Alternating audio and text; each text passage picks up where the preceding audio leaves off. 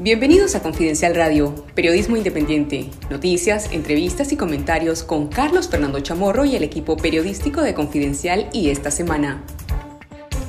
Hola, bienvenidos a una nueva edición de Confidencial Radio. Gracias nuevamente a quienes nos sintonizan a través de la señal de Radio Corporación, también a través de nuestros canales de difusión en Spotify, en nuestro canal de video en YouTube Confidencial Nicaragua y quienes nos siguen también a través de todas nuestras redes sociales. Damos inicio a esta hora de análisis, información, comentarios y entrevistas con lo mejor del periodismo independiente de Confidencial y esta semana.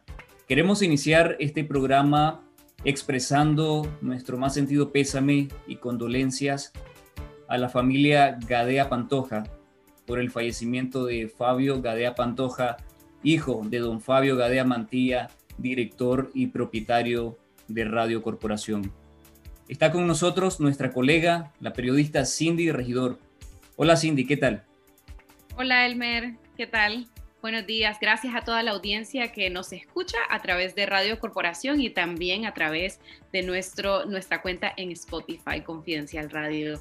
Bienvenidos a una nueva edición, estamos listos para comentar las noticias más importantes de la semana. Empezamos con la inscripción de los candidatos para la elección prevista para el 7 de noviembre. Este 2 de agosto eh, llegaron los partidos políticos a inscribirse al Consejo Electoral en medio de un país bajo estado policial de facto y eh, con un sistema electoral eh, viciado a favor del régimen de Daniel Ortega y Rosario Murillo. Eh, se acercaron los partidos a poner su inscripción oficial de su fórmula presidencial, así como de sus candidatos a diputados. Los primeros en llegar a las instalaciones de la sede central del Consejo Electoral fueron los miembros del partido y de la Alianza Ciudadanos por la Libertad. Ahí llegó eh, su vicepresidente, el ganadero y también excomandante de la contrarrevolución en los años 80, Oscar Sobalbarro, acompañado de Berenice Quesada. Ellos integrarían la fórmula presidencial de la Alianza Ciudadanos por la Libertad. Al salir de la inscripción, la candidata a vicepresidenta Berenice Quesada también Miss Nicaragua 2017 llamó a la población a votar masivamente, a salir ese 7 de noviembre, como salieron las personas en abril de 2018 eh, para reclamar un cambio en el país. Esas fueron las palabras de Quesada, que un día después provocaron que un grupo de simpatizantes sandinistas se acercara a la Procuraduría de Derechos Humanos a reclamar por una supuesta apología del, del delito de terrorismo. Así le llama el sandinismo y sus bases a lo que sucedió en abril de 2018, que fueron protestas masivas en contra del gobierno eh, de Daniel Ortega y Rosario Murillo. Pedían la inhibición de Berenice Quesada, que finalmente se consumó por la noche cuando eh, llegaron a la casa de Berenice Quesada autoridades de la policía, del Ministerio Público, a eh, informarle que estaba eh, inhibida y que estaba acusada del delito de incitación del terrorismo. Eso lo denunció Ciudadanos por la Libertad en sus redes sociales en la noche del 3 de agosto. Posteriormente, Berenice Quesada en sus redes sociales publicó que estaba bien, pero que sí había sido inhibida y finalmente el Ministerio Público pues hizo un comunicado en donde dijo que Berenice está acusada formalmente por este delito y que llevará su proceso en libertad. Esa es la situación de C por L, de su alianza. En este momento no se han pronunciado oficialmente sobre qué es lo que va a pasar ahora que ya no tienen a su candidata a vicepresidenta. Están reunidos de emergencia y dijeron que hoy jueves eh, darían una conferencia de prensa a una hora no determinada para anunciar cuál sería la decisión del partido ante una situación bastante complicada. Ya eh, hay en el país eh, nuevos presos políticos. En los últimos dos meses son 31 las personas que están detenidas, entre ellas seis aspirantes presidenciales, defensores de derechos humanos, periodistas, empresarios y ahora Berenice, que no fue detenida bajo arresto domiciliario como se creyó al inicio, pero que sí está acusada acusada formalmente y que eh, pues está inhibida. Además, Elmer eh, pues se presentó eh, el partido Frente Sandinista, el partido gobernante, para inscribir a su fórmula. al presidente Daniel Ortega por octava vez como candidato a la presidencia y a la vicepresidenta Rosario Murillo y esposa de Daniel Ortega por segunda vez como candidata a la vicepresidencia. Eh, también inscribieron a una lista de diputados en donde vemos que hay más de 40 operadores políticos con los que ellos ya cuentan y han contado a lo largo de los años para mantener el control este, del Estado de los diferentes poderes. Eh, otros partidos también hicieron presencia como el PLC, como APRE, como PLI y ese es el panorama que hay hasta hoy. Ahora vendrá un proceso en donde habrá impugnaciones de las diferentes candidaturas. Eh, por cierto, de parte de Ciudadanos por la Libertad no se conoció todavía cuál sería la lista de los diputados que ellos han inscrito ante el Consejo Electoral. Eso eh, por eh, lo que respecta a la elección de noviembre, en torno a la cual hay una serie de discusiones sobre qué puede hacer la ciudadanía, sobre todo aquella que busca un cambio, pero que está consciente que en Nicaragua se vive una situación de máxima represión por parte del Estado. Elmer. Y en respuesta también, Cindy, la otra noticia en respuesta a ese cierre de los espacios democráticos en Nicaragua la Unión Europea sancionó a ocho altos funcionarios este lunes, a ocho altos funcionarios del régimen de Daniel Ortega, eh, por ser responsable de graves violaciones a los derechos humanos en Nicaragua desde abril de 2018, incluida la esposa del presidente Daniel Ortega, la vicepresidenta y vocera del régimen Rosario Murillo, también Juan Carlos Ortega Murillo, hijo de la pareja presidencial.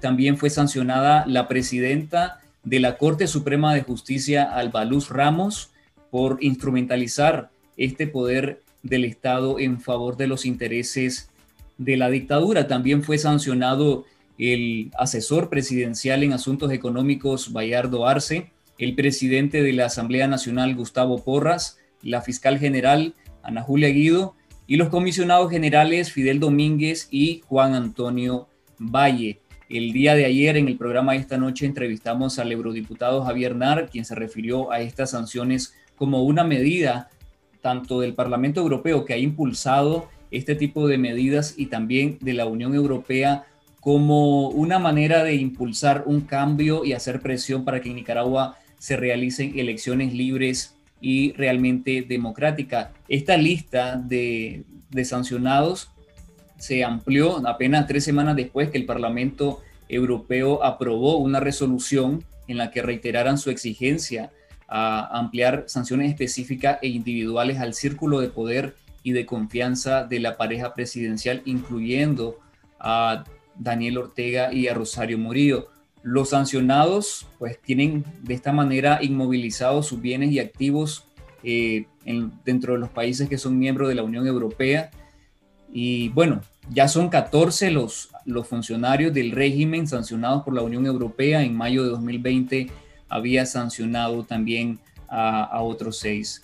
Y frente a estas condiciones, la otra noticia es que la Unidad Nacional Azul y Blanco señaló este martes que ante este escenario electoral controlado por el régimen de Daniel Ortega y el Frente Sandinista, no reconoce desde ya el proceso electoral que está en manos prácticamente de Ortega y de Murillo, que tiene encarcelado a siete precandidatos presidenciales, a más de 20 líderes cívicos y políticos y mantiene en, el, en Nicaragua, en el país, un estado de sitio eh, policial. Simplemente estas condiciones no cumplen con los estándares internacionalmente aceptados con materia electoral, dijo la Unidad Nacional Azul y Blanco en un comunicado que promulgó este martes. Vos ayer entrevistabas también a Alexa Zamora de la Unidad Nacional Azul y Blanco y lo que dice es, los, la, esta elección ya, ya está predeterminada, esta elección ya, los resultados de esta elección ya están fijados y predeterminados por el régimen de Daniel Ortega. Bueno, ellos ahora anunciaron que iniciarán una nueva etapa de lucha cívica que incluye la incidencia internacional para demandar, para denunciar el fraude y demandar presión para el régimen de Daniel Ortega. Cindy. Elmer, todo, toda esta situación en el país, por supuesto que tiene repercusiones en la parte económica. Hoy en la tertulia nos acompañan nuestros colegas Iván Olivares y Octavio Enríquez. Con ellos vamos a estar comentando los temas eh, de la semana y uno de ellos es qué está pasando con la situación económica del país. Hay eh, una proyección que dice que eh, el país va a cerrar en positivo, el, su Producto Interno Bruto va a cerrar el año en positivo. ¿Por qué? A qué se debe, cuáles son las condiciones que facilitarían que eso ocurra, pero además qué pasaría de aquí al, 2022, luego de la elección, luego de todo este clima bastante turbulento e inestable eh, que los especialistas pues señalan que ahuyenta a la inversión extranjera. Vamos a hablarlo más adelante con nuestro colega Iván Olivares. Vamos a hablar un poco sobre también cuáles serían las repercusiones de eh, una, una, economía pues con esa inestabilidad eh, en la parte, eh, con, un clima inestable en la parte social y política hacia 2022. También vamos a conversar hoy y, ahondar en el tema del contagio de COVID-19 en Nicaragua. ¿Cuál es la situación actual de la pandemia en nuestro país? El MINSA ha dicho que Nicaragua se está acercando al pico máximo de la primera ola de COVID, aunque los datos siguen siendo escuetos y poco creíbles, se puede eh, ver que existe eh, un aumento significativo de contagios en Nicaragua, eh, particularmente a partir de la aparición de la variante Delta, que es una variante más contagiosa, cuál es la situación del el virus, de la pandemia, de los contagios en Nicaragua, en donde además hay un contexto muy particular que tiene que ver con un manejo del gobierno desde una perspectiva negacionista y en donde además ahora activamente se persigue y se amedrenta a los médicos, a los especialistas que están alertando y previniendo a la población sobre el coronavirus. Vamos a hablar sobre este tema con el doctor Eddie Valverde de la Unidad Médica Nicaragüense que se encuentra en el exilio. Pero vamos entonces eh, a continuar con el programa y más adelante vamos a estar escuchando al doctor y también a nuestros colegas para la tertulia. Elmer. Les invitamos a todas las personas que nos escuchan a suscribirse a nuestro canal de video de YouTube Confidencial Nicaragua. Desde ahí nosotros eh, seguimos en la lucha de derrotar la censura televisiva que el régimen de Daniel Ortega ha impuesto en Nicaragua. Ahí transmitimos cada miércoles y cada domingo los programas esta semana y esta noche conducidos y dirigidos por eh, nuestro director, el periodista Carlos Fernando Chamorro y conducidos también por mi colega Cindy Regidor. También están las noticias del momento en Nicaragua de lunes a viernes y también les invitamos a que eh, se suscriban a nuestro canal de, noticias a través de WhatsApp si desean recibir todos los días las noticias verificadas con nuestras alertas noticiosas, los invitamos a suscribirse de forma gratuita al número de WhatsApp 85 77 18 20. 85 77 18 20. Lo único que tienen que hacer es guardar el número 85 77 18 20 entre sus contactos y nos pueden enviar un mensaje con la palabra suscribirme a través de la línea de WhatsApp y de inmediato quedarán suscritos para recibir todo el análisis, las investigaciones de rigor de confidencial y los comentarios que a diario realizamos a través de nuestro sitio web confidencial.com.ni y en nuestro canal de videos en YouTube Confidencial Nica. Cindy. Elmer, damos la bienvenida a nuestros colegas, a Octavio Enríquez, Iván Olivares. Gracias por acompañarnos una vez más en este espacio. Me gustaría empezar con Octavio para comentar sobre la inscripción de los diferentes partidos a la elección, para la elección de noviembre, para el 7 de noviembre. Octavio, ¿qué es lo que se percibe entre eh, nuestras audiencias, entre la ciudadanía sobre lo que ocurrió, lo que vimos eh, este 2 de agosto? Eh, para ya pasar a la fase de la elección. Eh, ¿Hay algún tipo de expectativas sobre los candidatos que se inscribieron? Hay una suerte ¿no? de, convencimiento de que la suerte está echada, ¿no? Por lo que ha ocurrido.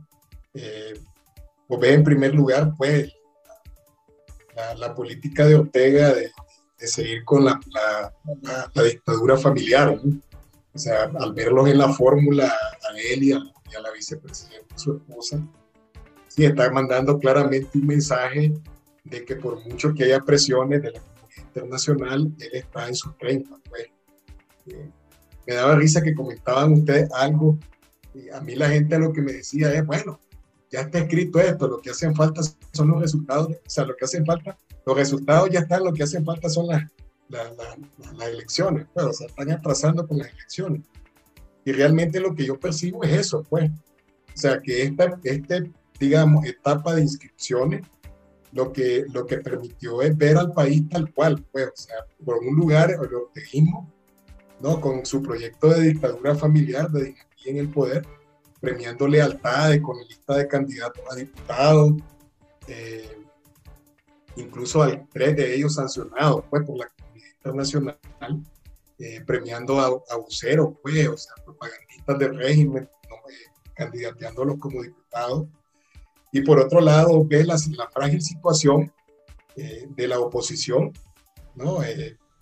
primero, una gran parte de candidatos zancudos, pues, o sea, que no tienen mayor peso y que están ahí solo como comparsa para eh, legitimar y ganarse un dinero con los fondos públicos por su participación. Y por otro lado, el tema de C por L, que aún estamos esperando una, una, digamos, respuesta, una comunicación oficial del partido. Hasta este momento estaba revisando mi teléfono a ver si había ocurrido algún tipo de comentario de la dirigencia de C por L y el último tuit que tienen precisamente es donde informan lo que ocurrió con Berenice Quesada, que para mí, eh, como te digo, esta inscripción lo que es un retrato del país, o sea, sea, ¿qué es lo que para mí ocurrió con Berenice? Para mí lo que ocurrió con Berenice eh, eh, es, un, es un, primero, una invitación, digamos, una imposición al silencio de parte del régimen y en segundo lugar a la desmemoria, que es peor, porque con solo mencionar la palabra 2018, el régimen lo que está diciendo es eh, que no quieren que se mencione absolutamente eso, quieren imponer una visión de la historia donde ellos, 2018, es un intento de golpe de Estado y no las atrocidades que ocurrieron. Entonces, eh, que la respuesta institucional haya sido la inhibición de la candidata, lo que el mensaje que están mandando es que, que no se va a permitir que de ninguna manera se hable de estos temas, pues, que son importantes. Entonces, vos tenés la represión, tenés la dictadura familiar y tenés el, el, grupo de partidos políticos que como comparsa participan y que son los que nosotros conocemos como sacudos de la historia. Pues. Entonces, para mí, lo que ha ocurrido del 2 de agosto para acá es un fiel reflejo de lo que está pasando en el país, agravado por todas las violaciones de derechos humanos, las detenciones, 31, como vos decías hasta ahora, ¿sí? Pero sobre todo ese clima donde eh, yo sigo insistiendo en que no son elecciones, en el sentido estricto de la palabra. Podrá darse un proceso de votación, pero la población que pueda elegir, digamos, a alguien, yo creo que no. O sea, con el sistema controlado por el sandinismo, por el orteguismo, eh, es imposible por lo menos esperar algo distinto pues, a la reelección con ¿qué? 80%, 70%, ese tipo de elecciones donde, como te digo, los resultados se saben antes, pues lo pasa en la elección. Pues, o sea, así lo veo yo. Ahora, L está en una encrucijada. Ha mencionado en distintas ocasiones que hay unas líneas rojas.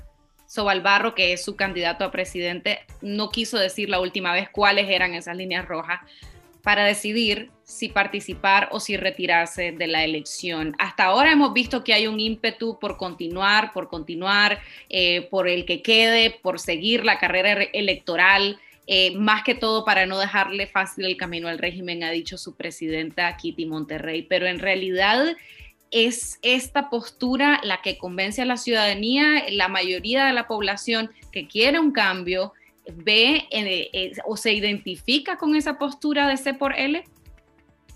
es que la verdad no sabemos cuál es la postura. O sea, porque ¿a qué le llamamos línea roja? O sea, nunca dejaron claro a qué se referían ellos con línea roja. O sea, para los ciudadanos, línea roja eh, podría, o sea, es obviamente todas las violaciones de derechos humanos que hoy está viendo. Lo interesante ahora es que le están inhibiendo a una candidata que ya había inscrito. ¿Qué respuesta van a dar? O sea, si antes ellos decían, no, vamos a participar, no, este es un golpe directo a su campaña. esa muchacha en, la, en el cargo o en la, como, o sea, en la propuesta de vicepresidente, de candidata a vicepresidente, duró cuántos días. O sea, fue inmediatamente removida por, y vos viste todo el aparato, ¿no? Primero llegaron a la Procuraduría de Derechos Humanos, eh, llegaron quejándose de que se estaba haciendo apología del terrorismo, terrorismo. Sea, lo que nosotros hemos visto aquí es terrorismo de Estado. O sea, terrorismo de Estado. O sea, hemos visto el ataque a la población y lo, que se ha documentado es precisamente eh, a las fuerzas policiales y a los paramilitares actuando contra la ciudadanía. Entonces, a ver, es lo mismo de siempre, ¿no? Lo seguimos viviendo en una realidad paralela que intenta imponer como que si fuera la, la realidad real. Ahora, ¿qué respuesta va a darse por él? Va a estar interesantísimo. Yo quisiera ver cómo le van a decir al ciudadano, a votar después de lo que le pasó a, su candidata a vicepresidenta. O sea, porque si vos te fijas, está eso y está lo otro que ustedes lo mencionaron cuando hablaron de las noticias, que es que todavía los ciudadanos no sabemos cuál es la lista de cómo es que se llama de candidatos a diputados. El argumento que ellos están dando es que es para proteger pero en, términos en términos eh, concretos, los ciudadanos a los que ellos aspiran a convencer para que vayan a votar, no tienen esa información. Entonces, yo estoy, yo soy uno de los primeros que va a estar pendiente de revisar el celular para ver cuál va a ser la posición de Seporele. Para mí va a ser muy interesante. Gracias, Octavio. ¿Qué está sucediendo en eh, la comunidad internacional? ¿Cuál es la perspectiva o la opinión que tiene la comunidad internacional sobre lo que ocurre en Nicaragua? Elmer, hablabas al inicio sobre una de las noticias que eh, empezó la semana, que fue la sanción a nuevos funcionarios del régimen de Ortega, incluyendo a la vicepresidenta y a su hijo, el hijo de la pareja presidencial Juan Carlos Ortega. ¿Qué dice eh, el Parlamento Europeo que impuso estas sanciones? La comunidad internacional ha reaccionado en total repudio desde finales de mayo cuando se, el régimen radicalizó su represión y empezó a encarcelar a los precandidatos presidenciales que tenían mayor popularidad. Bien, la Unión Europea ha pasado de una resolución que advertía de posibles amenazas al régimen y al círculo de poder del régimen de Daniel Ortega a sancionarlos y han sancionado a ocho altos funcionarios, incluyendo a la vicepresidenta Rosario Murillo, precisamente por ser responsables de violaciones a los derechos Ayer entrevistábamos en el programa esta noche al eurodiputado español Javier Nar y decía, bien, estas sanciones, el objetivo que tienen son impulsar un cambio democrático en Nicaragua, ejercer presión, porque lo que la Unión Europea quiere y demanda a Ortega es que eh, que propicie las condiciones mínimas para que en Nicaragua se puedan dar elecciones creíbles, que la gente tenga confianza de ir a depositar su voto y que sepa que ese voto va a contar y que, su, que la voluntad popular se va a, respetar. Si esas condiciones no se dan, el eurodiputado Javier Nar dijo tajantemente, la Unión Europea y el Parlamento Europeo no reconocerá la reelección de Daniel Ortega. Bueno, y eso tendrá consecuencias políticas, consecuencias económicas, eh, aislamiento para el régimen de Ortega o para el gobierno que surja, el gobierno que surja de ese fraude, que precisamente va a ser el gobierno de Ortega, eh, y que se oficialice en enero de 2022. Y bueno, le preguntamos también al eurodiputado, ¿y qué pasa si un sector de la oposición participa en esas elecciones y avalan los resultados de de esas elecciones o esas votaciones y simplemente decía, no hacen falta urnas, no hacen falta una cola de votantes, no hace falta de que se realicen esos comicios para que la Unión Europea eh, lo reconozca. No hace falta un candidato. Si no hay condiciones mínimas, si no hay condiciones internacionalmente aceptadas en materia electoral, el gobierno de Ortega va a ser y se va a convertir realmente en un régimen paria ante la comunidad internacional que ha demandado elecciones libres, justas y transparentes. Lo ha hecho Canadá, lo ha hecho Estados Unidos, lo ha hecho la Unión Europea y lo han hecho muchos países latinoamericanos que recientemente han llamado a sus embajadores a consulta para conocer de primera mano qué es lo que ocurre en Nicaragua. Y el caso más reciente fue eh, el gobierno colombiano que eh, pidió o, eh, ordenó, pues, pidió consultas al, al embajador en Nicaragua, antes lo había hecho México y Argentina, y bueno, la comunidad internacional ha respondido de esa manera, Ortega ha respondido en rechazo total a, este tipo de reacciones.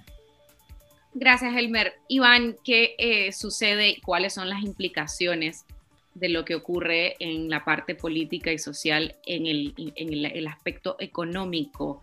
¿Qué tipo de repercusiones hay de el hecho que haya empresarios eh, detenidos y que ni siquiera los han podido ver ni sus abogados ni sus familiares? ¿Cómo va a cerrar el año en materia económica el país? Eh, todos los años, bueno, todos los meses, el Banco Central publica cuál ha sido el movimiento de los depósitos del público en el sistema financiero nacional y lo normal es que siempre crece. Claro, durante la, durante la crisis política y económica de 2018 no lo hizo así, pero luego se fue comportando y fue subiendo, fue recuperando los montos hasta que fue, se mantuvo en positivo. Hay algunos meses incluso que sube a, puede subir hasta razón de, de mil millones de Córdoba. Pero este mes de junio, y particularmente después de la captura de Luis Rivas, el presidente ejecutivo del BAMPRO, los depósitos en el país tuvieron una disminución por primera vez en mucho tiempo. No es significativa desde el punto de vista porcentual, pero sí te muestra eh, cuál es la, sensación que están teniendo algunos de los más importantes actores económicos del país. Y eso es algo que de una forma u otra siempre se está manifestando en el desempeño económico de Nicaragua.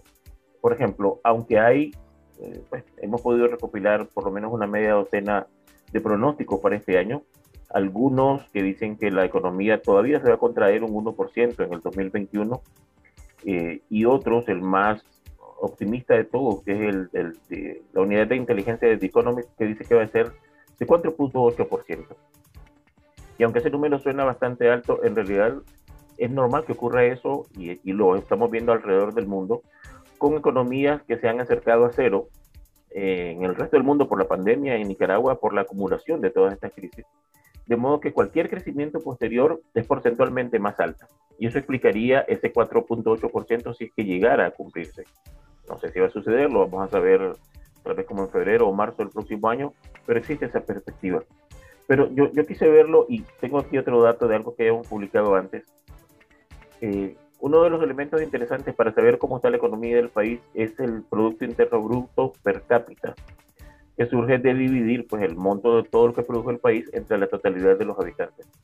Ok, en el 2017 nuestro per cápita era de 2.156 dólares. Es el más alto que hemos tenido a lo largo de nuestra historia. Y ahora, en el, el más reciente, es de 1.913 dólares. Estamos hablando de una caída, de, de una pérdida de 245 dólares por habitante.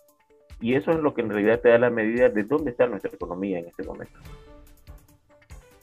Dice el economista eh, Rodrigo Quintana, que entrevistamos en, uno de nuestros programas, que no se prevé un desplome económico, pero tampoco una recuperación. ¿Cómo le ilustramos a la población nicaragüense entonces en dónde quedamos y además qué repercusiones tiene en la ciudadanía? ¿Qué, decisiones tienen que tomar ante una situación como esta? Bueno, es, es interesante lo que está Rodrigo son al final de cuentas estadísticas, es el promedio de lo que hacemos todos, los 6.3 millones de habitantes, lo que producimos, lo que consumimos, lo que ahorramos, etcétera.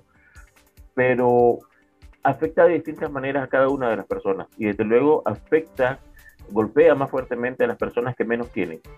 Eh, podemos decir que el desempleo abierto ahorita rondará el 4.5, el 5% según las estadísticas oficiales, pero estamos viendo que hay cada vez más y más personas que se quedan sin trabajo, ya sea porque eh, la, crisis política que empezó afectando a las empresas terminó de verse agravada por la, por la pandemia en el 2019 y, perdón, en 2020 y lo que vamos ahora de 2021 que estamos lejos de resolver.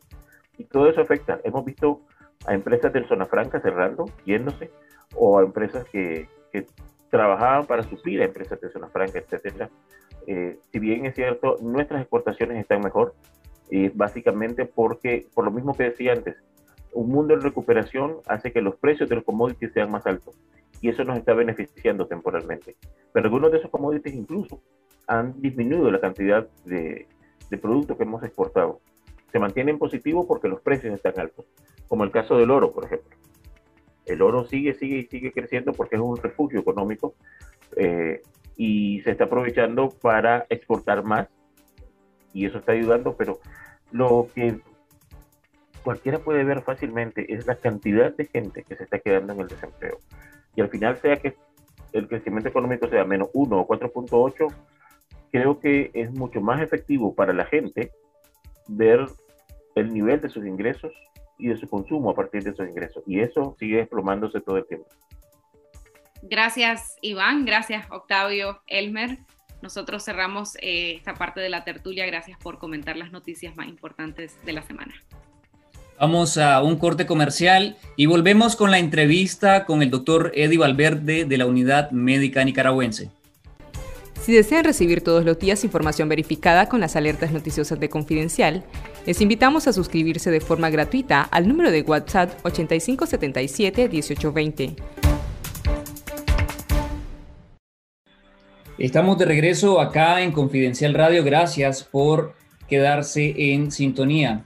Ahora vamos con la entrevista con el médico de la Unidad Médica Nicaragüense, el doctor Eddie Valverde para conversar sobre las noticias del momento en relación a la COVID-19. El Ministerio de Salud reportó este martes un aumento de contagios de COVID-19 para llegar a 17 semanas consecutivas de ascenso. Según el MINSA, entre el 27 de julio y el 3 de agosto se registraron 383 nuevos contagios de COVID-19, 21 más que la semana anterior. Y es que estos datos se acercan cada vez más al mayor pico de contagios de los datos oficiales que registró 480 infecciones durante la última semana de mayo de 2020. Sin embargo, pues a pesar de esto, a pesar del aumento de casos, el MINSA mantiene estancada en una la muerte por COVID-19 eh, desde hace 43 semanas. El gobierno ha optado por amenazar a los médicos independientes eh, con suspender sus licencias o acusarlos bajo la ley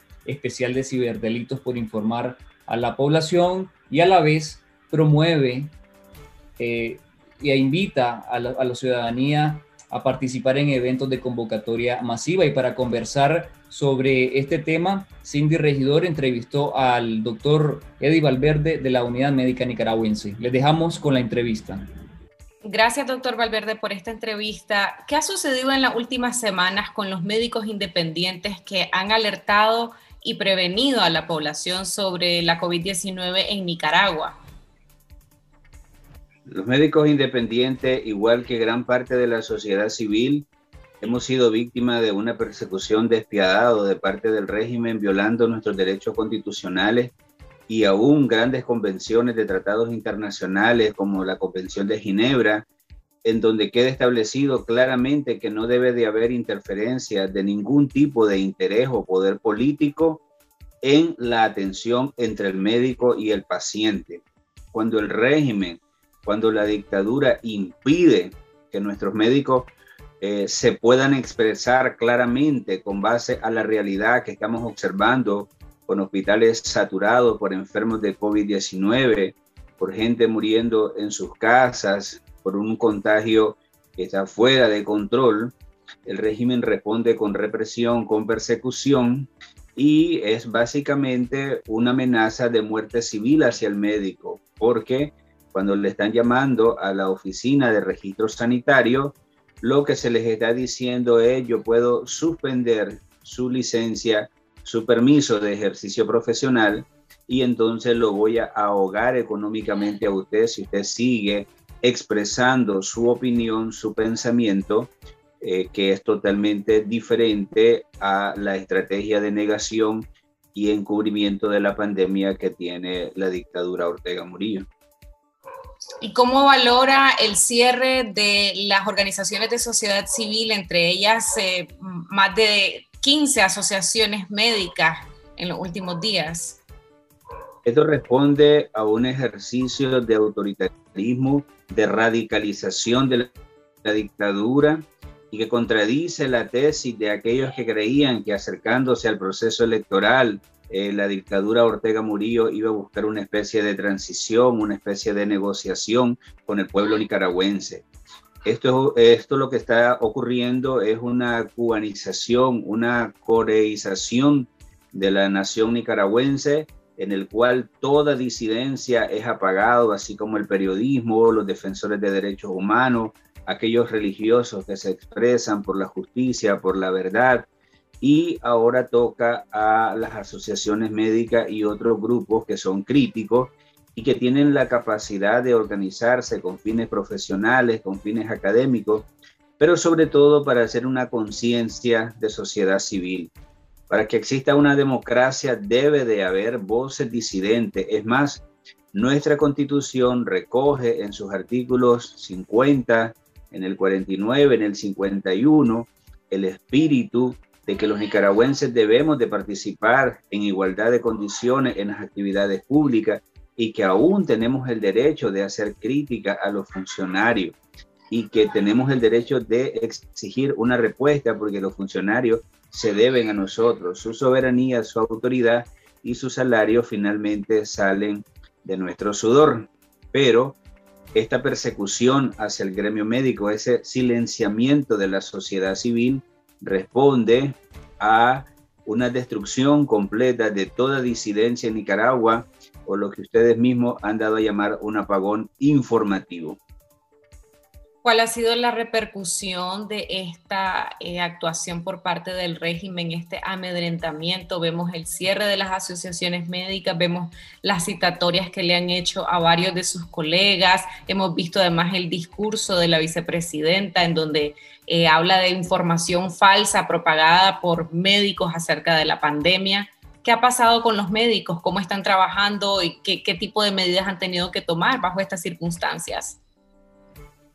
Primero hay que decir que los únicos que han hablado falsamente sobre la COVID-19 son los funcionarios del gobierno de Nicaragua, comenzando por el señor Ortega, la señora Murillo y los más altos jerarcas del Ministerio de Salud. Y eso no solo nosotros le decimos, cualquier medio de comunicación internacional de prestigio que usted consulte, CNN, BBC, New York Times, El País de España, hablan claramente sobre los datos absolutamente falsos e increíbles que brinda el gobierno nicaragüense. Incluso OPS dice que Nicaragua es el único país que no tiene datos, por ejemplo, sobre vacunación.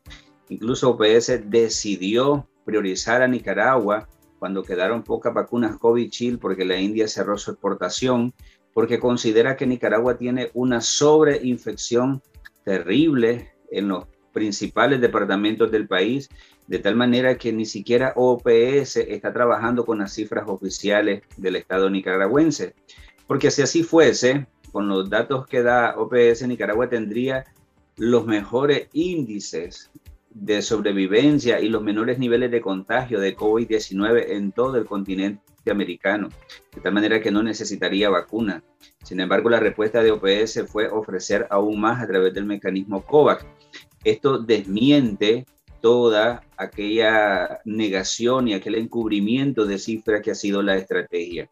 Por tanto, nosotros queremos decirle que este encubrimiento causa muerte. ¿Y por qué causa muerte? Porque la población tiene una falsa sensación de seguridad, no se toman las medidas con el rigor que deberían y peor aún se participa de actividades de contagio masivo que están proscritas o están prohibidas o suspendidas en la mayor parte del mundo civilizado y que sin embargo en Nicaragua desde el gobierno más bien se promueven. Por supuesto que el gremio médico está atemorizado, el, gremio médico está siendo perseguido. Cualquiera de nosotros puede saber que si su ejercicio profesional está en riesgo, si le pueden fiscalizar maliciosamente su consultorio, su clínica. Este es un acto de intimidación y de persecución y el propósito es lograr un silenciamiento. Es que no haya disensión, que solamente se escuche la voz del señor Ortega, la señora Murillo, como si fuese la palabra de Dios y no se pudiese cuestionar en lo absoluto. Este es un sentido de esclavitud informativa a los que nos quieren someter, pero que por supuesto, bendito sea Dios, vivimos en una época de comunicaciones digitales donde no se puede bloquear la verdad, la verdad que es evidente, porque los hechos demuestran claramente el desastroso manejo de la pandemia de COVID-19 por parte del régimen actual. ¿Qué información tienen ustedes como unidad médica nicaragüense sobre eh, las repercusiones que ha tenido eh, este amedrentamiento? En su caso, por ejemplo, usted tuvo que salir del país. ¿Hay otros colegas suyos que también han tenido que hacer eso? Sí, de hecho, eh, Cindy, debemos retornar hasta el 2018. Habemos más de 150 médicos en el exilio hay más de 50 estudiantes de medicina y de carreras afines a la salud que tuvieron que dejar el país.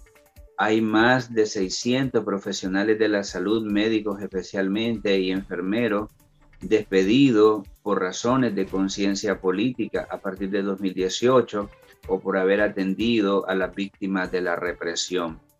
Estas consecuencias son desastrosas si se tiene en cuenta que formar un médico aproximadamente cuesta entre 14 y 15 años de formación académica y un promedio de 250 mil dólares. Formar un médico subespecialista puede costar, por ejemplo, un cardiólogo pediatra que tenemos uno en el exilio que puede costar un medio millón de dólares.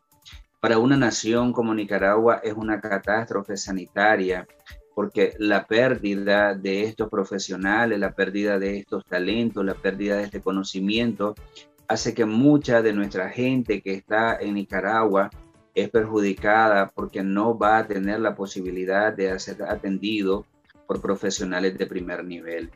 En segundo lugar, tiene un efecto absolutamente retrógrada porque cuando usted destruye las organizaciones médicas, lo que usted está destruyendo es la capacidad de formación de lo que se llama atención o formación médica continua. Nosotros los médicos debemos de estudiar continuamente, debemos de participar de debate, debemos de participar de congresos, de conferencias y hacer discusiones globales. Cuando esto se nos quita, simplemente nos vamos quedando en el atraso, porque entonces un médico no se puede actualizar. El espíritu principal y la razón principal de existir de las asociaciones médicas es mantener al médico clínico actualizado y además de mantenerlo actualizado es defender los derechos gremiales, mismos que en Nicaragua son pisoteados diariamente desde el mismo momento que llaman a un especialista y lo obligan mediante intimidación a ser cómplice con su silencio de una pandemia que está matando gente. Si nosotros no hablamos, si nosotros no denunciamos la verdad, si nosotros no hacemos crítica acerca del manejo de la COVID-19, más personas van a seguir muriendo, más familias van a seguir enlutadas.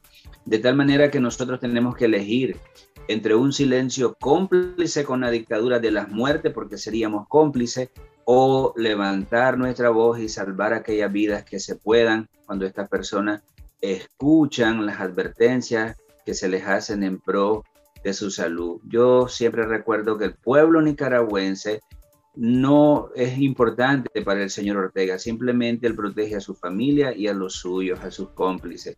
Cuando hay un muerto en la familia nicaragüense, para el gobierno es simplemente un número más que ni siquiera reporta. Mucho no se le da el derecho ni siquiera a tener un diagnóstico correcto. De tal manera que toca a nosotros decidir conforme a nuestro pensamiento, a nuestra conciencia y a nuestro corazón, si vamos a estar del lado de la gente aún asumiendo las consecuencias que hoy tenemos que asumir, como por ejemplo estar lejos de nuestra tierra, estar fuera de nuestro círculo de trabajo, no poder atender a nuestros pacientes. Muchos de nuestros médicos están siendo asediados, perseguidos o estar del lado del silencio cómplice, que es lo que busca la dictadura. ¿Qué información tienen, doctor, sobre cuál es el estado actual de la pandemia en Nicaragua? Eh, ¿Podemos eh, suponer que hay un nivel de contagio similar al que vimos durante la primera ola el año pasado, puede ser peor. ¿Qué información tienen eh, ustedes de los médicos que siguen trabajando en Nicaragua? Lo que nosotros conocemos es que hay una saturación a nivel de las unidades de cuidados intensivos de los hospitales del Pacífico de Nicaragua. Y si bien es cierto que ya no se están viendo tantos casos como en la primera ola que ocurrió mayo o junio del año 2020, lo cierto es que la variedad delta, que muy probablemente esté en Nicaragua, aunque no hay diagnóstico molecular en Nicaragua para variedad delta, pero ya sabemos de casos en Costa Rica, incluso algunos exportados desde Nicaragua, casos del Salvador, de tal manera que la principal preocupación es que se nos está muriendo gente joven, gente que no solo está en edad productiva, sino que está en épocas de paternidad o de maternidad. Estamos viendo casos de fallecimiento de hombres y mujeres jóvenes menores de 60 años que están dejando niños y adolescentes en la orfandad.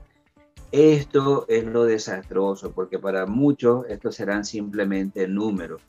Pero cuando es un familiar, es un vecino, es un amigo, pues uno se da cuenta que la muerte tiene rostro humano y es muy importante visibilizar a estas personas que han fallecido y el daño, la consecuencia que deja en el vacío que deja a esta familia en la desprotección económica, en la desprotección moral, en la falta de paternidad con consecuencias desastrosa para estos jóvenes, ¿verdad? Para el futuro, para las futuras generaciones. De manera global, nosotros podemos decir que el COVID-19 es la principal tragedia de mortalidad de Nicaragua desde eh, los eventos ocurridos en el terremoto de 1972 en Managua y la guerra civil de los años 80.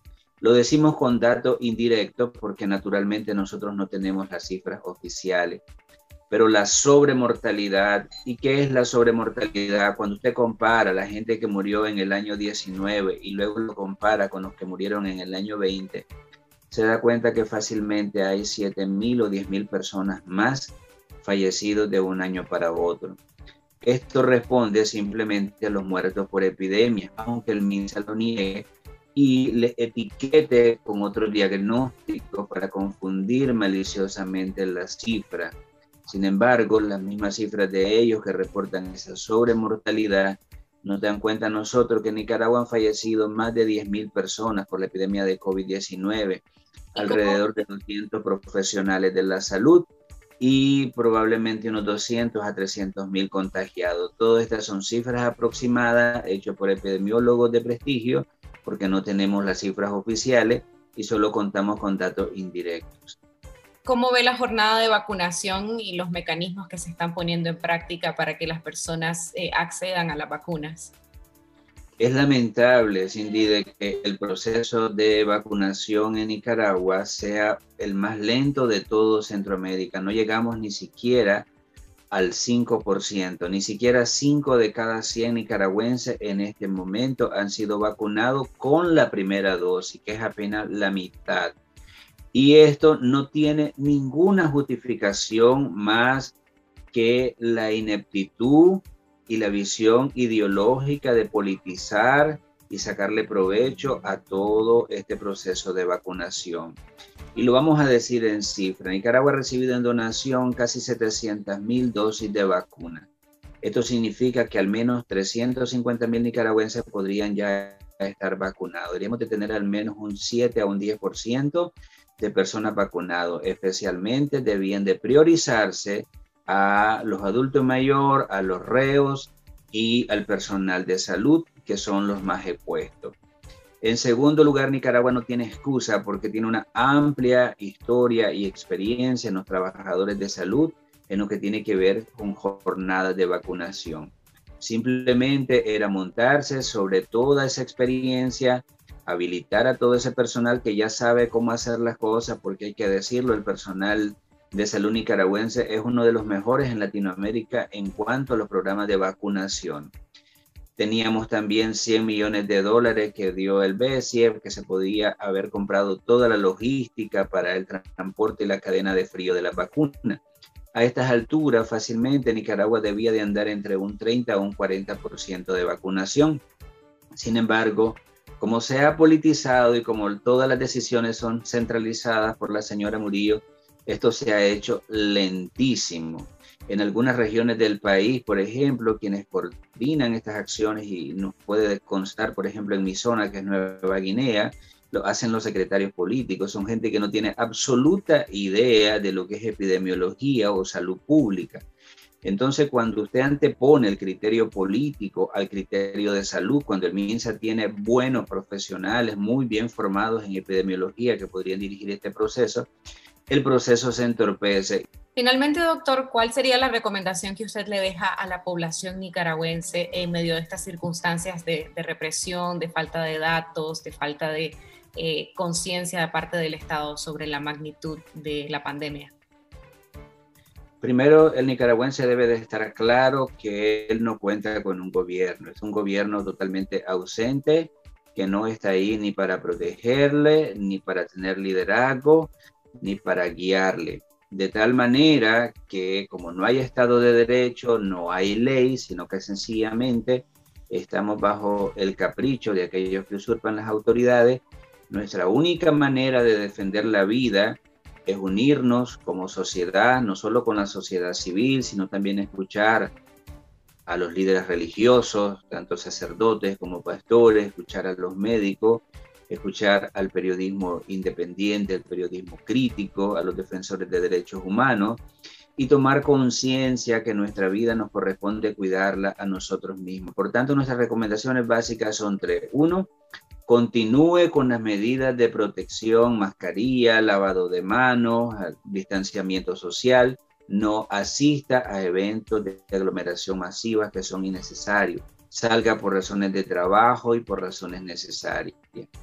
Número dos, usted debe de priorizar en este momento aquellos aspectos que tengan que ver con su salud, invertir un poco de su dinero en medicamentos básicos como ibuprofeno, antigripales, eh, sueros de rehidratación oral, alcohol gel para las manos, porque si usted tiene un problema de COVID-19, probablemente usted lo pueda atender en su casa si este no es grave y no necesita siempre eh, ir a una unidad de salud porque probablemente lo que vamos a hacer es sobrecargar con pacientes que no necesitan ir a un centro de salud o un hospital y le quitamos la oportunidad a un enfermo que sí lo necesita. En tercer lugar, la verdadera solidaridad y la, la verdadera hermandad, como dice nuestro himno, debe de tratarse de proteger siempre a los más débiles debe de tener uno conciencia, sobre todo yo hago un llamado a los jóvenes que muchas veces pues hacen de cuenta y caso que no está pasando nada, siguen en sus bacanales, siguen en sus actividades de ocio, que están llevándole la enfermedad a su padre, a su madre, a sus abuelos, a personas enfermas, que son los que terminan pagando las consecuencias. Gracias al doctor Eddie Valverde de la Unidad Médica Nicaragüense por conversar con nuestra audiencia acá en Confidencial Radio. De esta manera llegamos al final de esta edición especial. Les invitamos a sintonizarnos siempre a través de la señal de Radio Corporación y a seguirnos a través de nuestras redes sociales. Recuerde que en el noticiero 12 en punto a las 12 y 30 de Radio Corporación regresamos con las noticias del momento en Nicaragua. Recuerde suscribirse a nuestro canal de video en YouTube Confidencial Nica para derrotar la censura televisiva en Nicaragua. Que tengan un buen día. Esto fue Confidencial Radio, de lunes a viernes a las 12.30 del mediodía y los jueves una edición especial a las 11 de la mañana. Escuche nuestros podcasts en Spotify y visítenos en confidencial.com.ni con el mejor periodismo investigativo.